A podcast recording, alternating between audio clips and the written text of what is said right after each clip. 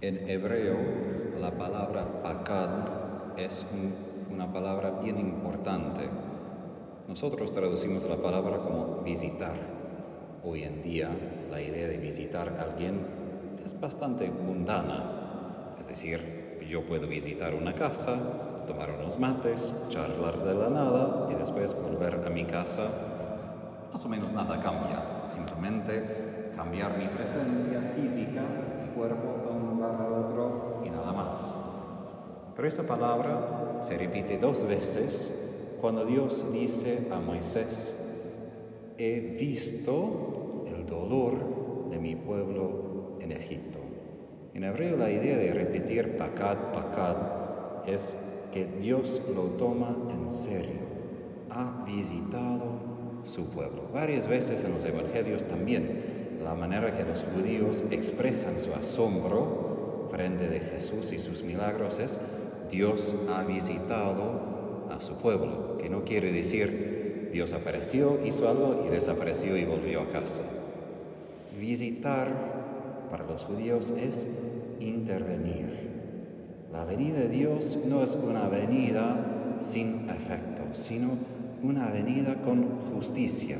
Eso decir, la Virgen dijo en su canto. No justicia tanto de condena, sino justicia que corrige cómo es el mundo. Porque cuando Dios viene, no puede ser que las cosas simplemente siguen iguales. Por eso comencé con ese ejemplo. Puedo tomar mates con alguien y volver a casa y más o menos todo sigue igual. Quizás alguien me ama un poco más por haber pasado un momento con ellos. Pero cuando Dios visita, algo cambia. Y esto vemos hasta con el vientre de Isabel, que Juan salta de gozo, porque la mera presencia de Jesús tiene su efecto. Y ahora bien, nosotros recordamos lo que ya pasó con la visitación. Recordamos la visita histórica de María con Jesús en su propio vientre, visitando a Isabel con San Juan. Pero por nosotros, ¿qué quiere decir ese misterio hoy? Primero, de valorar y reconocer la presencia de Jesús dentro de nosotros. María fue el primer tabernáculo, arca de la alianza. Ella llevaba a Jesús vivo dentro de sí en todos los lugares seculares, normales de la vida. Imaginamos que ella concibió a Jesús en Nazaret, tenía que bajar unos 70 o más kilómetros del norte hacia Belén, hacia Ain una ciudad cerca de Belén y Jerusalén. Ella llevaba a Dios por las calles, por Mendoza, Galicia, República Argentina. Ella, imaginamos, estaba consciente de Jesús, de que llevaba dentro de sí ese gran misterio de Dios, que a través de ella Dios está visitando a su pueblo. Nosotros estamos acostumbrados a pensar en los privilegios de la Virgen. Obviamente, ella tiene unos privilegios que nunca vamos a compartir. Pero ella también es modelo, patrón por todos nosotros. Si nosotros recibimos a Jesús, el mismo Jesús que ella recibió en la Anunciación, como ella que pasó inmediatamente después de la Anunciación, después de haber recibido a Jesús corporalmente en su propio cuerpo, ella se fue encendido por amor a visitar a Isabel. Y nosotros también recibimos el mismo Jesús y después nos vamos. Para ahí la gran pregunta, ¿cómo nos vamos? Porque no debe ser una visita de Jesús, como digo, de tomar mates, qué lindo, y vamos y todo sigue igual. Sino de reconocer que esa presencia de Jesús es una presencia que quiere durar en tiempo como dura en el tabernáculo. Que primeramente Jesús está presente por mí. Y Él quiere que yo esté presente a Él. Santa Faustina tenía la práctica, al menos en su mente, de imaginar que tendría una velita, como nosotros tenemos, que significa que Jesús está presente en el Santísimo, ella dijo que siempre interiormente quiere tener este lugar a estar presente Jesús en todo momento. Porque no es que Jesús deja de ser presente, sino nosotros dejamos de ser presentes a Él. Olvidamos de su presencia. En esta vida es normal, no podemos estar conscientes de Él literalmente en todo momento, pero al menos podemos tenerlo como en cuenta, como tenemos en cuenta que alguien está en la casa, aun si no estamos pensando en la persona en todo momento.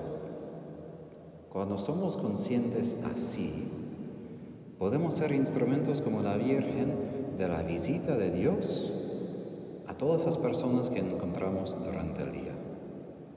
Esta es nuestra primera misión. En vez de simplemente pensar cómo evangelizar o cómo hablamos de Jesús o qué hacer para cumplir su voluntad, es de reconocer que ya llevar su presencia dentro de mí es parte de su voluntad, es el primer paso de su voluntad.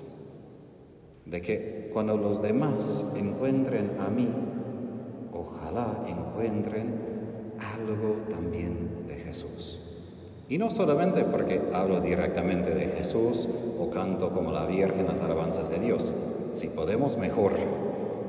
Pero muchas veces no encontramos personas como Isabel que ya creen, encontramos personas que ni creen y hasta odian a Dios, pero nuestra parte es visitar, como Dios hizo en Éxodo, que visitó a su pueblo, vio su sufrimiento en su esclavitud, hoy en día, ¿cuántos esclavos hay?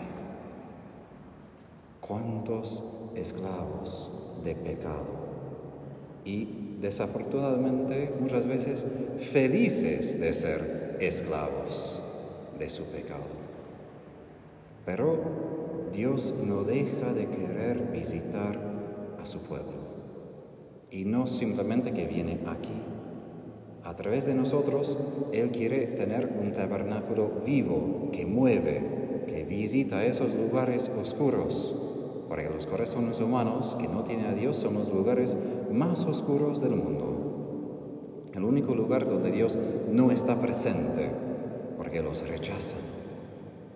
Pero nuestra parte, como la Virgen, es ser conscientes de su presencia y ser conscientes que conmigo viene Jesús a través de mis gestos, mis palabras, mis miradas, todo lo que soy, no simplemente lo que conscientemente estoy intentando contar, sino en toda mi humanidad.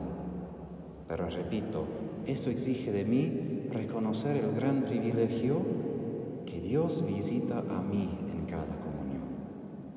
Ese gran privilegio y de preguntar, como repito, ¿cómo me voy de la misa?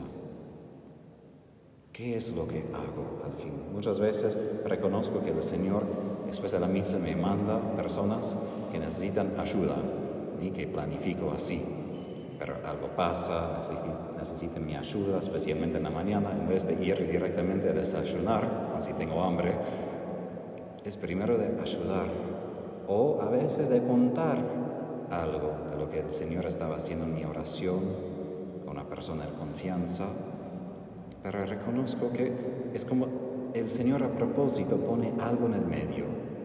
Antes de seguir con mi vida humana normal, Él quiere que yo me quedara en esa presencia, comparta esa presencia y así viviera esa misión, ese apostolado de llevar su presencia a todos lados. Y eso de manera muy sencilla, simplemente reconociendo lo que ya hemos recibido y el gozo de esto se va a desbordar a los demás. No tenemos que planificar de antemano la Virgen, las palabras, los gestos saldrán por sí, por la gracia que hemos recibido. Que la Virgen nos ayude a reconocer la visita de Jesús y también nos ayude a visitar a los demás con esa misma presencia de su